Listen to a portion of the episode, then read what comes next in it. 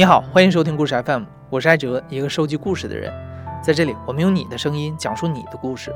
每周一、三、五，咱们不见不散。北京冬奥会期间啊，谷爱凌为中国夺得了两块金牌和一块银牌。谷爱凌在比赛当中表现出来的自信、阳光，感染了很多人。有关她的消息在社交媒体上是持续刷屏。那当时也有些舆论在讨论谷爱凌的国籍问题。对于这个问题，谷爱凌给出的答案是：在中国，我就是中国人；在美国，我就是美国人。其实，在谷爱凌的背后，美国有很多像她一样的华人，对自己的身份认同有过困惑，有过纠结，也有不同版本的适合自己的答案。今天的讲述者 Frankie 就是其中之一。让我们来听一听他这个版本的故事和答案。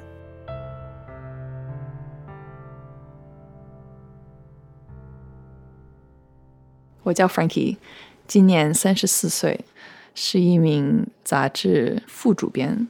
然后我是美籍华人。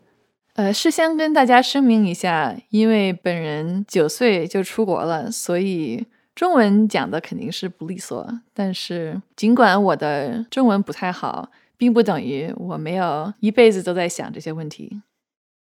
Frankie 一九八七年在北京西城区出生。妈妈是医生，爸爸是公务员。Frankie 记忆里的家乡就停留在那个八十年代末九十年代初的北京。当时其实就是从家和小学之间的那段路来回走，早晨会有早市，很热闹，有葱的味道。然后上学路上会经过油饼和油条的摊儿。然后家里边从来不让我吃，因为不干净。然后去学校，不知道为什么印象很深的是厕所里边没有门，所以大家在干什么都可以看到。那我当时非常外向，非常活泼，是个孩子王，成绩一直是数一数二。然后要穿的比别人要漂亮。然后我们红五月唱红歌，我还必须得有独唱，就是特别的自信。当时。Frankie 三岁的时候，母亲遇到一个偶然的机会去美国深造。第二年，爸爸也跟着过去了，所以一直到九岁，Frankie 都是跟着姥姥生活。当时谁都没有考虑他们要去美国多长时间，要不要回来，然后我要不要去美国，这个当时都没有定。实际上就是很偶然的一次机会，可以出去看看，然后就这么去了。然后我妈还说，当时她很伤心，哭了很久。然后我。我当时居然都没有注意到，过了可能一个月的时间，我忽然问我爸爸：“我妈是不是出差了？”然后之后就再也没有问起我妈。家里人说我当时是一个没心没肺的孩子。当我九岁的时候，家里边觉得那我的中文学的差不多了，那我们一家子也该团聚了，所以就顺理成章的就让我也去了美国。我六年都没有见到的爸爸回来接我，也没有说就不回来了。但是我有印象，姥姥跟我讲，美国会危险，那边有枪，而且那边的饮食很不健康，所以基本上就是要我去那边小心一点，然后要听爸爸妈妈的话。嗯，我也就是隐约觉得好像要去一个很陌生的地方了，但是可能因为比较小，而且平时。也是一个特别有自信的人，并没有觉得害怕，只是很好奇。那个时候，北京已经有麦当劳和肯德基了，所以我觉得我对美国的印象很大的成分是来自快餐，就是很干净，然后有那股麦当劳的味儿，对吧？全世界都是一样的。然后不知道为什么，可能是因为看电视的缘故，觉得那边很多人会穿浴袍。当时我是管他们叫毛巾衣服，我说我去美国会开始穿毛巾衣服，然后果然我父母给我买了，就是小小的一个黄色的浴袍，我还我印象很深，就是每天洗完澡会把自己裹在这个毛巾衣服里边，觉得嗯我在美国。我当时也不知道，其实嗯父母在那边钱挣的也不多，也不会过什么特别好的日子，只是当时就觉得那边是去享受去了。爸爸带着 Frankie 从北京飞到了美国，从旧金山转机到了堪萨斯，在父母居住的堪萨斯大学的学生宿舍里，他们给 Frankie 收拾出来一个小房间。Frankie 那个时候还没有意识到，这个陌生的国度以后就是他的家了。而且刚到美国的 Frankie 英文一句话都不会说，糊里糊涂的就开始了小学生活。我们当时住的是一个大学城，所以虽然是美国的中部，但是也不是一个全都是白人的这么一个小城，身边还是有不少来自全世界各地的人吧。印象很深的是，绿化的特别好，然后空间特别的大，尤其是我是在北京西城区长大的，所以就是全都是楼，对吧？全都是水门厅。然后突然来到这么一个地方，到处都是草坪。我当时也没有特别害怕，也没有什么大的压力，因为大人们都跟我说：“你年龄这么小，你去了美国，英文你自然就会非常快的学好。”所以我当时很好骗，去去学校确实什么都听不懂，但是我就想的是下个月我就会懂了。当时我学会的就是大家都会说的，呃，“Hello，How are you？I'm fine，Thank you。”在北京，老师们都是很严格，会凶巴巴的，就是逼你努力学习。但是在美国，就觉得老师不不太在乎你学习不学习，反正上学就是去玩儿，也没有功课。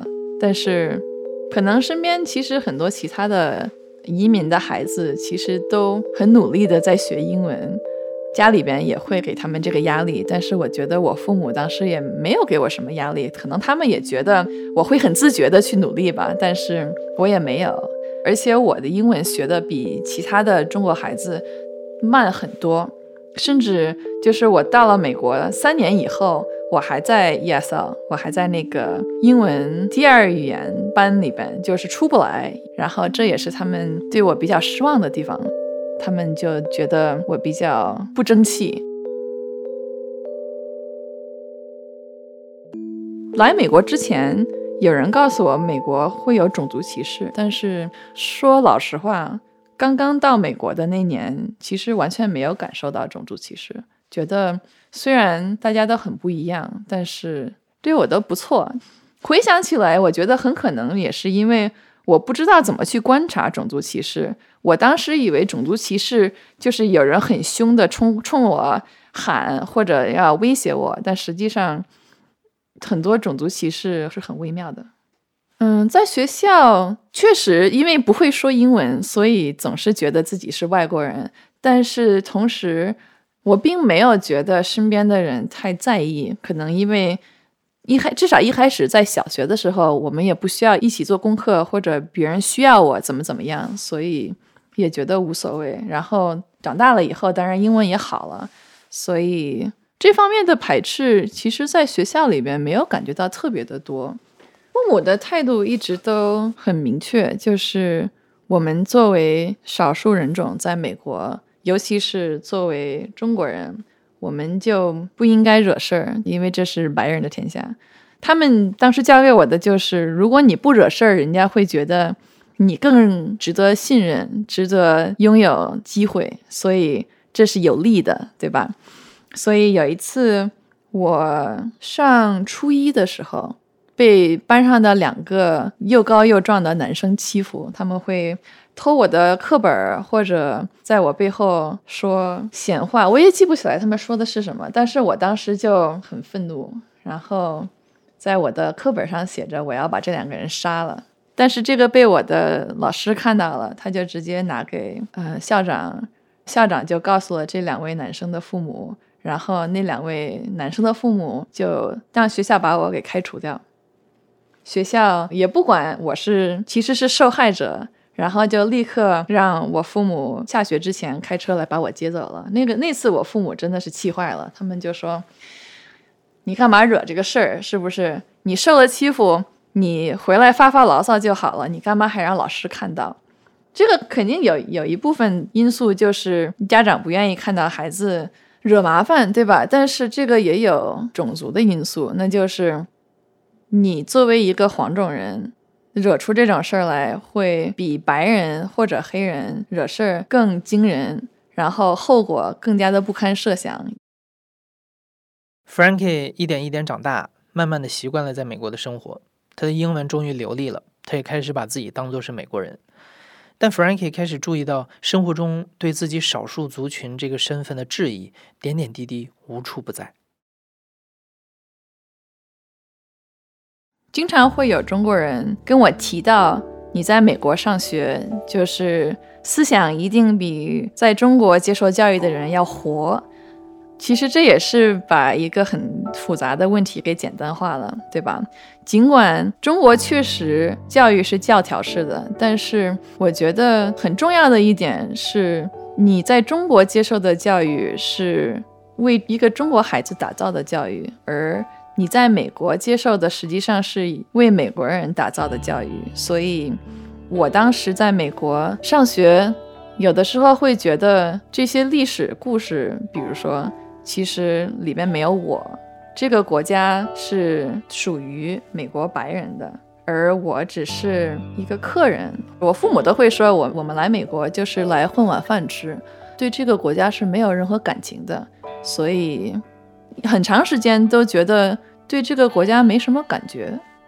我可能是英文终于说的流利的时候，我自己就觉得融入了美国社会。当然，我觉得这个其实也是一个比较天真的小孩子的想法，就觉得一旦没有语言障碍了，那大家就完全接受我了。我的父母不受到别人的接受，是因为他们英文不好，但是我英文就是听上去像一个美国人一样，所以我在美国社会就应该没有问题了。但是这个实际上也不是事实，尤其是因为。父母从我可能刚刚到美国的时候就跟我说：“你是黄种人，你是中国人，美国人对你的要求是不一样的。如果你没有很充分的去让别人意识到你的价值，人家不会接受你。”父母从来没跟我说过我在美国应该向往平等，尽管法律上是这样的。每天早晨的那个 Pledge of Allegiance 就是向美国国旗宣言。对吧？就是说的很明确，大家都是平等的。但是我父母总是告诉我，平等是一个假象，你需要去竞争。你的优势就是你特别能吃苦。当时我就觉得我是一个比美国白人素质要好的一个中国人，所以我能达到他们达不到的。但是长大了以后就觉得，为什么就是别人不想要做的东西，我专门要去做？为什么我我要为这个而自豪呢？是不是？那他们大家都喜欢做的事情，那我也想，我也喜欢做，为什么就不许呢？但是小的时候倒是真的没有往那边想，就觉得，那那我我作为一个亚裔，那我就应该专门去表现自己如何是一个 model minority。其实父母从来没有用过“模范少数族群”这个词，但是其实他们给我讲的就是这个意思，对吧？如果你充分的表现自己，那你在美国就可以取得成功，那就挺好了。我不用去考虑这个整个社会公平不公平，因为公平这个东西本来就不存在。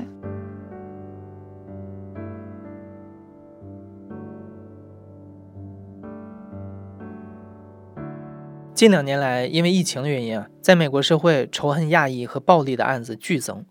就在前两个星期，纽约市刚有一名韩裔女子在唐人街被一个陌生男子跟踪到了自己的家里，然后残忍的被杀害。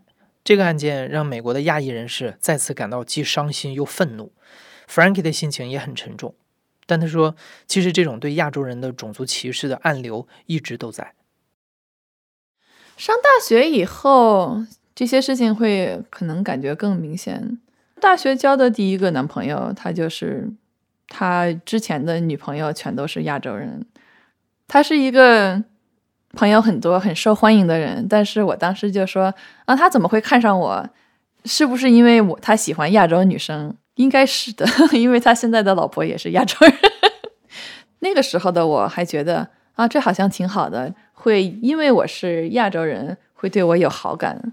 实际上，其实就是因为他们觉得亚洲的女性是。”很温柔，或者很容易欺负，或者很听话，等等等等。不仅仅是在情场上，而且是职场上啊，或者各种社交场合，大家都会觉得，如果你是亚洲人，你应该很客气，反正就是不会让别人不舒服，很乖。我也知道人家是希望我乖，所以我可以装，尤其是找工作或者在老板面前，那我也没办法，对不对？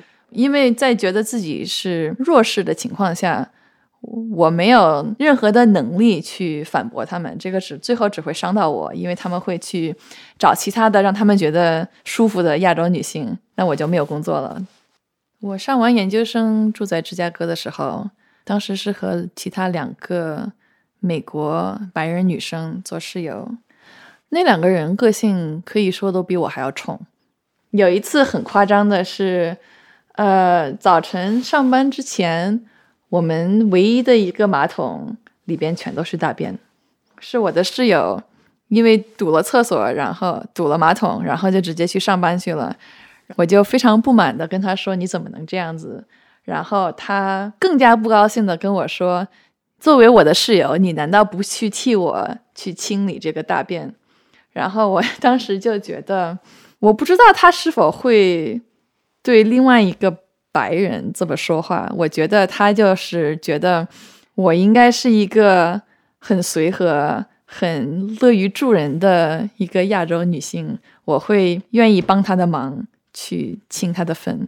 就是生活中其实有很多这种例子，就是身边的美国人，他们会认为你作为一个黄种人，你会做任何事情来避免冲突，包括去清理你的室友的大便。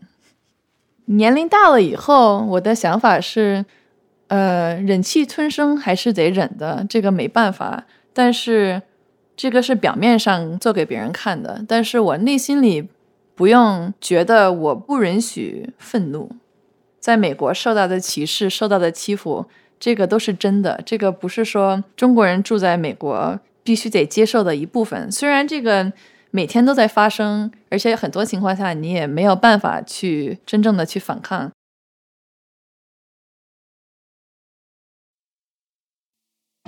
搬到美国之后，Frankie 他们一家三口基本上每个暑假都会回国陪陪姥姥，在国内旅旅游。不过，随着时间的流逝，Frankie 开始察觉到他的中文能力渐渐生疏，他对中国也越来越陌生。很长一段时间都觉得自己慢慢的越来越不是地道的中国人了。有一次，我妈，我和我妈和她的原来的领导一起吃饭，我当时可能十来岁吧。就是开一些很不礼貌的那种关于消化道的玩笑，因为我妈跟这个人好像关系挺好的，那我就可以随便怎么开玩笑都可以。然后这个叔叔当时笑得也很开心，就觉得好像没什么。回到家里以后，我妈就说：“其实挺丢脸的，就是你这么没大没小的跟我原来的领导这么说话，人家会觉得你很没有家教。”当然，我觉得我们家其实没有这方面抓得很严，所以一方面家里面我父母也没有教给我，但是一方面我也没有接触到那么多中国家庭，对吧？也不知道别人家会对我有什么样的期望，觉得我这个年龄的人应该怎么和其他人相处，这些我完全都不懂。而且后来知道自己不懂事儿了以后，越发的。感觉很无助，就觉得我觉得我今天肯定会说错话，但是我又不知道怎么样说对了话，对吧？我后来就变得非常习惯的在中国人面前异化自己，就说啊，我在美国生活了很多年啊，我我不习惯在中国，我中文说的不好，也不是找借口，但是我我觉得这是给自己台阶下，就觉得我要让大家知道我说错了话是因为。我已经不是一个地道的中国人了，这样他们也不会见怪。但是实际上，这个一方面大家会原谅我，但是另外一方面他们就不拿我当中国人看了。所以其实还是搬起石头砸自己的脚。很多中国人都会问我，在美国的生活是不是和美剧一样？呃，而且大家会问的很具体，比如说大家是不是都开车，或者是不是都住在单栋房子里边？这种问题怎么回答呢？很多生活中的这些琐事，你是不会在电视上看到的，只能这么说。你怎么过日子这些东西，实际上，老实讲，全世界都差不多。你在左边还是在右边开车会不一样，或者货币不一样，或者天气会不一样，这些东西实际上都是人类很容易就可以去适应的。我觉得最不一样的地方是你对自己的认识和对身份的想法，并不觉得我的身份是别人可以来衡量的这么一个东西。所以，虽然说我的确在中国社会很多方面都是格格不入。但这个并不意味着我就不如一个没有出国的人那么中国，对吧？我毕竟是北京出生，而且部分时间在北京长大的一个人，这一点，就算我不会说中文，你也不能从我这里拿走，对吧？而且你看看我父母也都是中国人，我长的样子就是一个很典型的中国女性，因为我对中国有感情。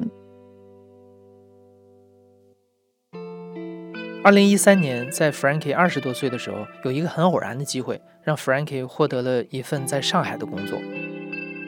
他开始有机会回到中国生活，而且这一待就是六年。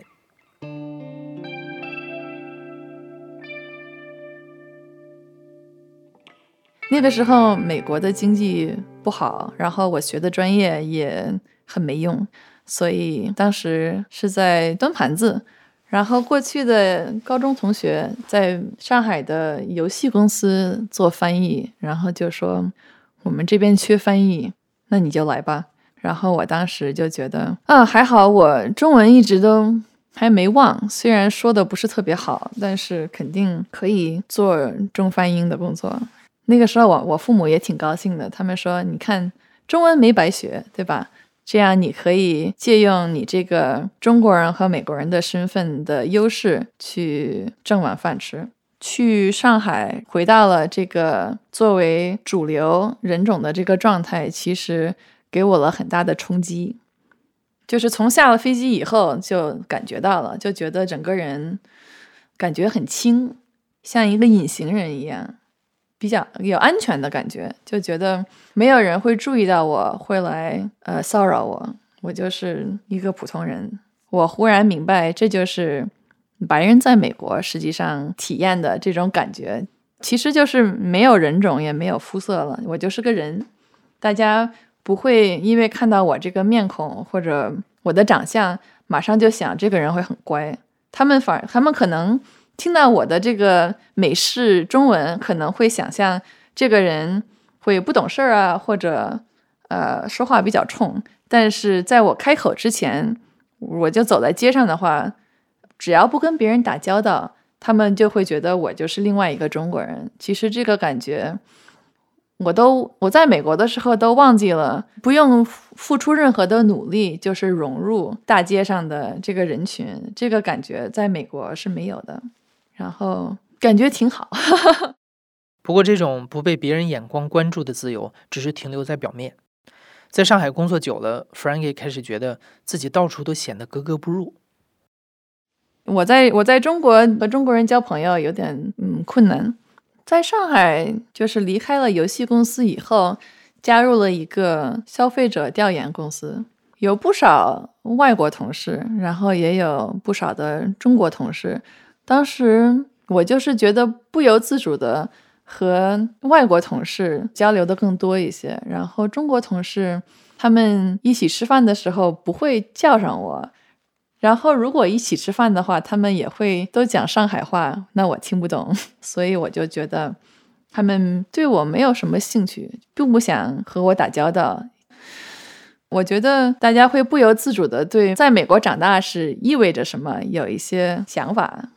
就比如说，在上海，我交了一个网友，我们其实还蛮谈得来的，就是会讨论一些什么有关于中国流动人口啊，或者那个女权之类的问题，其实比较谈得来。但是他就觉得，既然要和一个美国回来的中国人做朋友，那好像应该是有目的的去 和我来交往，就觉得因为我英文好，我是不是应该教他英文？我特别想就是和他像朋友一样的交流，但是他我觉得他更有兴趣的是问我各种各样的问题。只我只不过是一个美国百科书，在他心目中，我是代表美国，代表美国视角，而不是代表 Frankie。一直以来，Frankie 在美国和中国之间穿梭。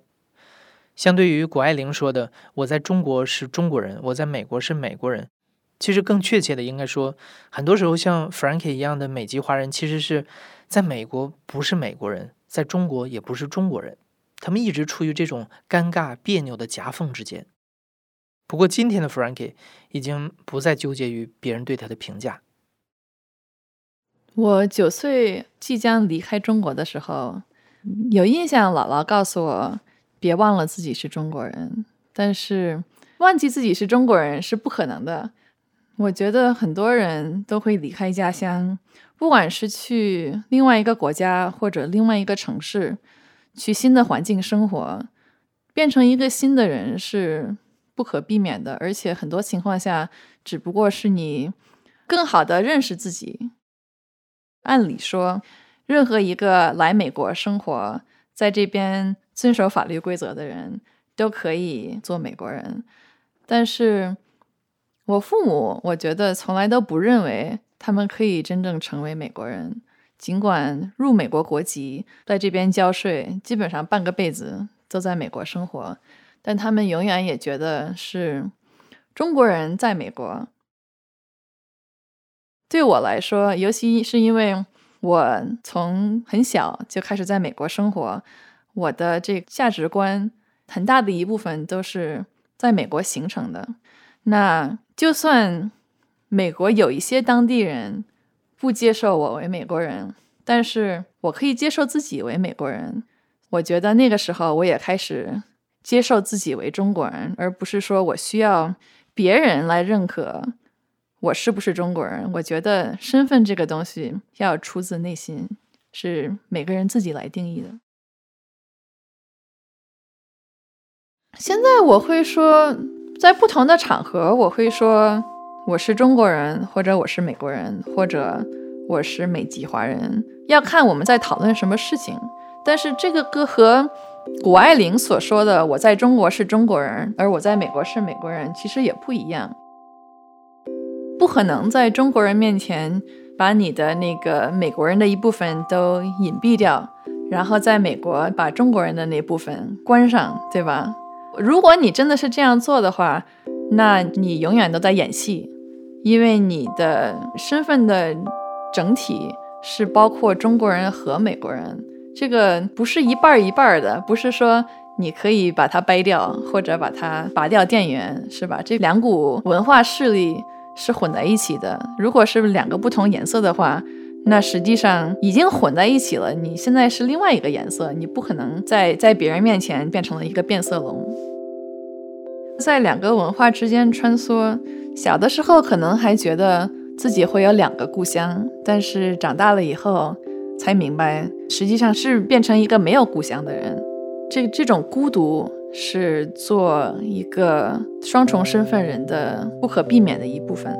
你飘在两个主体之间，这两个文化你都有感情，而且都有对他们的认识。其实我对家的想法，呃，经常是有点伤感吧，因为时间长了，觉得已经对家没有什么跟国度有关系的这么一个概念。现在家就是。我住的地方，然后我亲人在的地方，也许我就是有一点消极，就觉得对我对我个人来说，家已经是一个幻想，所以也不用说在世界上找这个可以去的家，然后家就是心灵中的这么一个美好的地方。